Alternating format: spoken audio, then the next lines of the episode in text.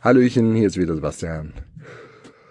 Ich bin letztens von einem Bekannten gefragt worden. Er hat sich so gefragt, was macht eine Professur eigentlich aus? Wer, wann sollte man sich dafür entscheiden und wann eher nicht? Ja. Und was sind so die Vor- und Nachteile?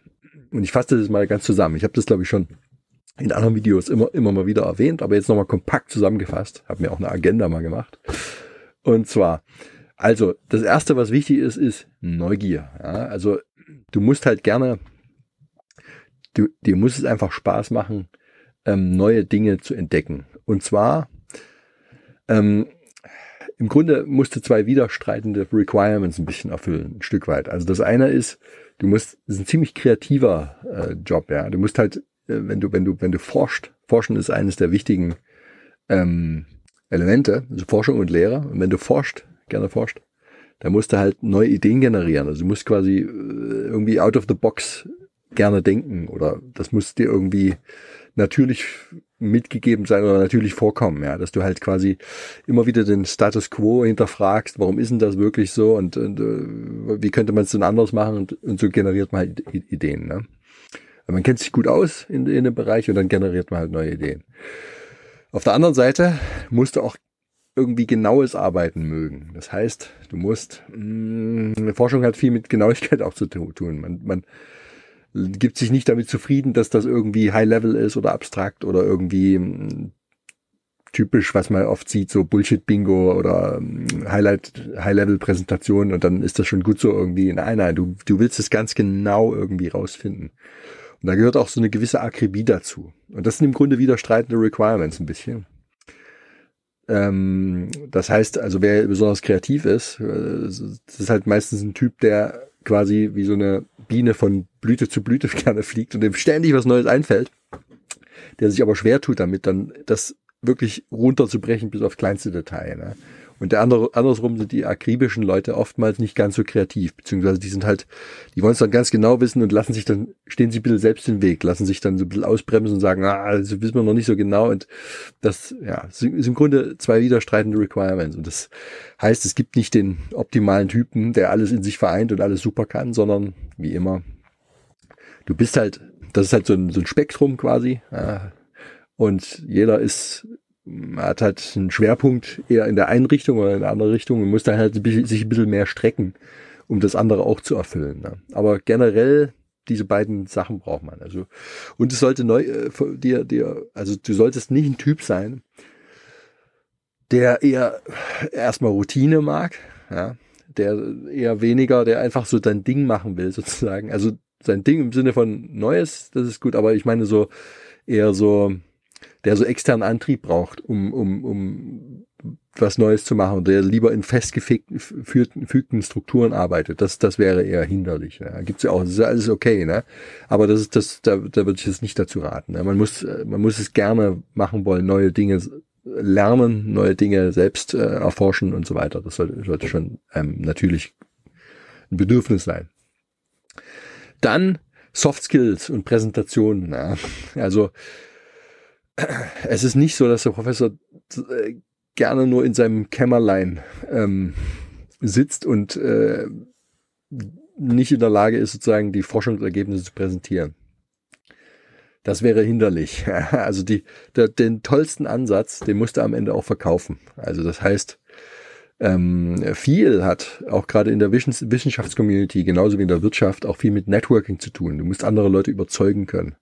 Du musst von deinem Ansatz zum Beispiel, davon, dass du ein geiler Typ bist irgendwie. Also das, dazu gehört auch so ein bisschen, ja, also auch eine gewisse Extroversion dazu. Auch da gibt's wieder ein Spektrum, ne? Der eine ist mehr extrovertiert, der andere ist mehr introvertiert.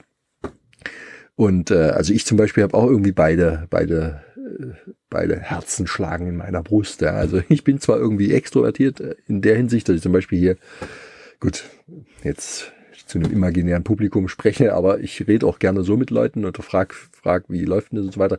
Ich habe aber auch Phasen, wo ich keinen Bock darauf habe und einfach in mich gehe. Oder wenn ich ein Problem löse, als erstes ziehe ich mich meist zurück und versuche das mal selbst zu lösen. Aber dann kann ich auch äh, gut mit dem Team, äh, ich bin so dazwischen quasi. Ja, das ist vielleicht ganz gut. Ja.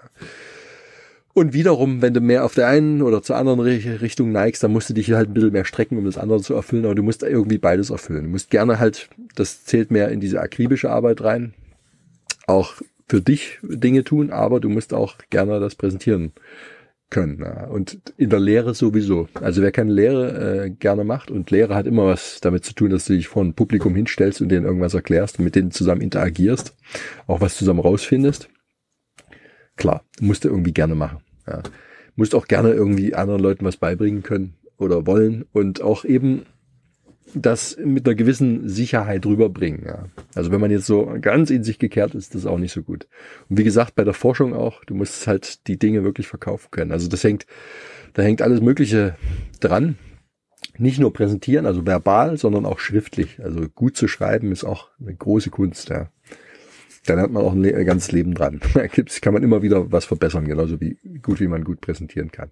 Also wir sind jetzt nicht so, vielleicht, da gibt es bestimmt, das könnte man nochmal aufdröseln, es gibt auch Leute, die quasi so ich Vorstandschefs oder hier so, so Senior Manager und so weiter, die haben natürlich teilweise noch andere Präsenti Präsentationsskills auf dem auf der Ebene würde ich mich da gar nicht einebnen. Die sind ja noch viel perfekter so wie oder Politiker oder so, die so richtiges Rhetoriktraining haben.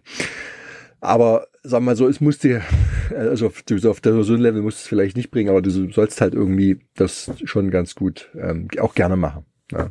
Das ist vor allen Dingen das Wichtige. Man soll ja in sich reinhorchen und gucken, was man gerne macht. Und ich drösel halt dieses Abstrakte, was macht ein Professor aus, einfach mal ein bisschen, ich breche es mal ein bisschen runter. Ja, also Neugier, Soft Skills hatten wir jetzt. Dann, wenn du gerne unternehmerisch arbeitest, ohne das, was das Unternehmerische nicht so attraktiv macht, zumindest in meinen Augen. Ja. Also was meine ich damit? Es muss, du musst schon irgendwie so eine intrinsische Motivation haben, eine ziemlich starke. Das heißt, du musst immer Du hast ja ein großes Maß an Freiheit. Na, das ist gleich eines der Vorteile. Also die einzige Pflicht besteht eigentlich darin, die, dein Lehrdeputat zu erfüllen. Was du ansonsten machst, ist eigentlich die überlassen. Ja, das heißt, ähm, ja, gut, die Lehre musst du schon machen. Ich meine, selbst wenn du die schlecht machst, ähm, theoretisch wäre das jetzt, ja, da passiert auch nichts. Ne? Aber irgendwie musst du halt, solltest du möglichst einen internen Anspruch haben, eine gute Lehre zu machen. Damit du nicht nur eine gute Evaluation hast, weil das irgendwie messbar ist, sondern auch, weil es dir ein Bedürfnis ist, sozusagen was Gutes zu machen. Und du sollst auch eine intrinsische Motivation haben, Forschung zu machen. Hm? Also, und dazu gehört natürlich eine ganze Menge. Da bürdet man sich eine ganze Menge auf, wie ich jetzt gerade wieder gemerkt habe. Ja, das ist gleich eines der Nachteile. Du musst ständig irgendwelche Anträge schreiben. ähm, aber das muss man halt irgendwie auch wollen. Also ich kriege ja da im Grunde finanziell lohnt sich das nicht. Also jetzt im Sinne von, dass ich jetzt mehr Geld kriegen würde, wenn ich so und so viel Forschungsanträge gemacht habe. Also ich, ich werbe natürlich externe Mittel ein, aber da habe ich jetzt persönlich finanziell gar nichts von. Ja, das ist nur, dass ich dann Stellen bezahlen kann, andere Leute einstellen, damit ich sozusagen besser skaliere und dass ich meine Forschungsideen, die ich generiere, auch umsetzen kann. Weil wenn ich es alles alleine mache, skaliert halt nicht. Ne? so ist es. Aber ich krieg da nicht mehr Kohle. Also es gibt zwar sowas wie Leistungszulagen und so weiter, wenn du immer viel forscht und viel gute Lehre machst. Aber das sind halt irgendwie so ein paar hundert Euro vielleicht irgendwie. Also ich weiß es gar nicht. 150 Euro brutto dann oder sowas, die dir dann mal genehmigt werden. Also in diesem Bereich. Das ist jetzt nicht so, wo du hast, wow, das ist ja mal ein richtiger Bonus oder so. Sondern das sind halt, genau, das machst du nicht deswegen, okay? Ähm, ja, also du brauchst ein hohes Maß an eigener Motivation, damit du diese Freiheit auch füllen kannst. Ja, das wäre zumindest ideal. Und so, so ist ja auch, sind ja auch die Berufungsverfahren eigentlich angelegt, dass man sowas abcheckt. Ja, dass, dass man jetzt kein, sich nicht so eine, so ein Kuckuck ins Nest setzt, sozusagen, der dann am Ende überhaupt nicht performt. Ja. Okay, also ein Antrieb, eigene Motivation. Ähm, du musst auch unternehmerisch meine ich auch, du musst Gelegenheiten beim Shop verpacken können. Das heißt, es gibt manchmal, jetzt hatte ich gerade sowas. Da war eine, Research-Gruppe, eine Riesengruppe, und die haben gefragt, ob wir da mitmachen können. Die haben äh, beim Antrag äh, zu stellen. Und das ist natürlich cool für mich, ja. Also das ist so eine Gelegenheit, wow.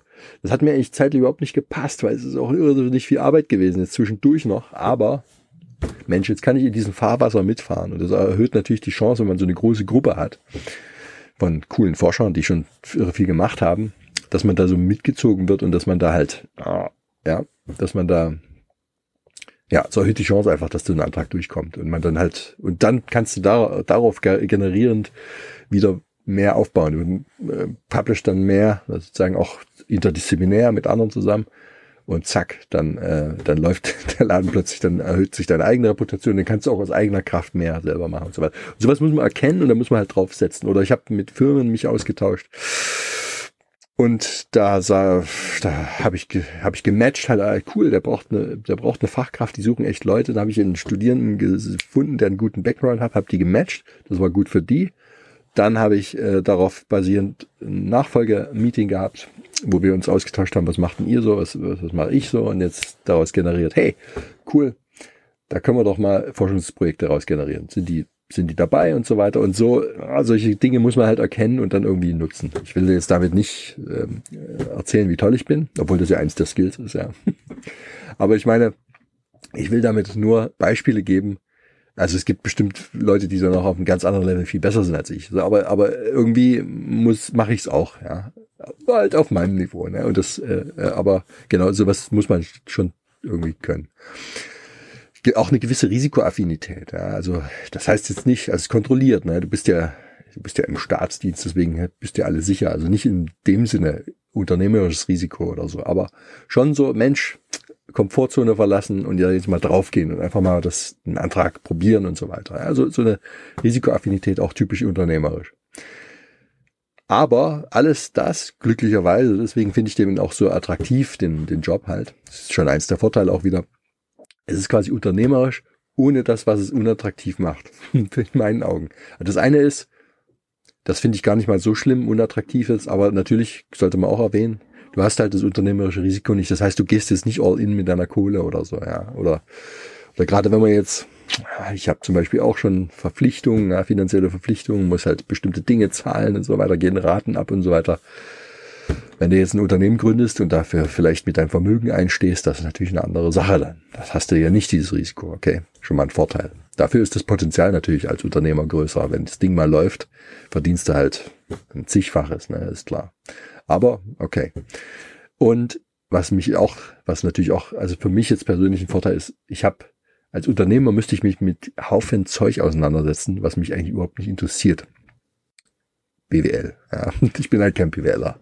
Und ich, ich hätte keinen Spaß daran, da irgendwelche, also so eine Unternehmensform zu gründen, mich mit Rechtsanwälten auseinanderzusetzen, irgendwelche äh, Finanzen zu checken, Ausgaben, Einnahmen und so weiter, Bilanzen, la la la. Da hätte ich keinen Bock drauf. Wäre ich auch nicht gut drin. Ja. Also ich, vielleicht wäre ich ein okayer CTO in einem Unternehmen. Das kann gut sein, ja, wenn ich mich da austoben kann. Aber als CEO ich weiß es nicht, ja. und das, ähm, also das ist aber jetzt mein persönliches Ding. Ja. Also ist aber das ist vielleicht auch so ein Hin Hinweis, genau, in die Richtung, ob man eher das machen sollte oder vielleicht doch eher zum Beispiel Unternehmer sein sollte, ja. Genau. Was sind Nachteile? Gibt's auch einige. Ne? Nachteile sind zum Beispiel, es ist halt Staatsdienst. Staatsdienst ist ja, Vorteil eher sicher, wenn man das mag, ja. Ist, ist ja wirklich ein Asset, ne? muss man wirklich sagen. Man verdient auch gut. Also wie gesagt, im, in der Wirtschaft, gerade jetzt Fachkräftemangel, IT und so weiter, oder auch natürlich als Unternehmer ist da viel mehr Potenzial drin, aber natürlich auch, ähm, ja, ja, musste ich auch strecken, ne? klar. Aber es ist gut, ja. Man wird gut, alles, alles gutes Auskommen. Aber natürlich Stadtdienst heißt, es ist mega unflexibel, bürokratisch. Ja, das heißt, du bist es ist nicht mehr so einfach wie im Unternehmen, wobei da gibt's ja auch Nachteile. Da läuft jetzt auch nicht alles wie am Schnürchen oder so. Ja, musste auch Leute überzeugen. Aber natürlich irgendwie, es ist nicht irgendwelche blöden Formulare ausfüllen, was man jetzt aber schon machen muss. Ja. Reisekostenanträge und so Zeug.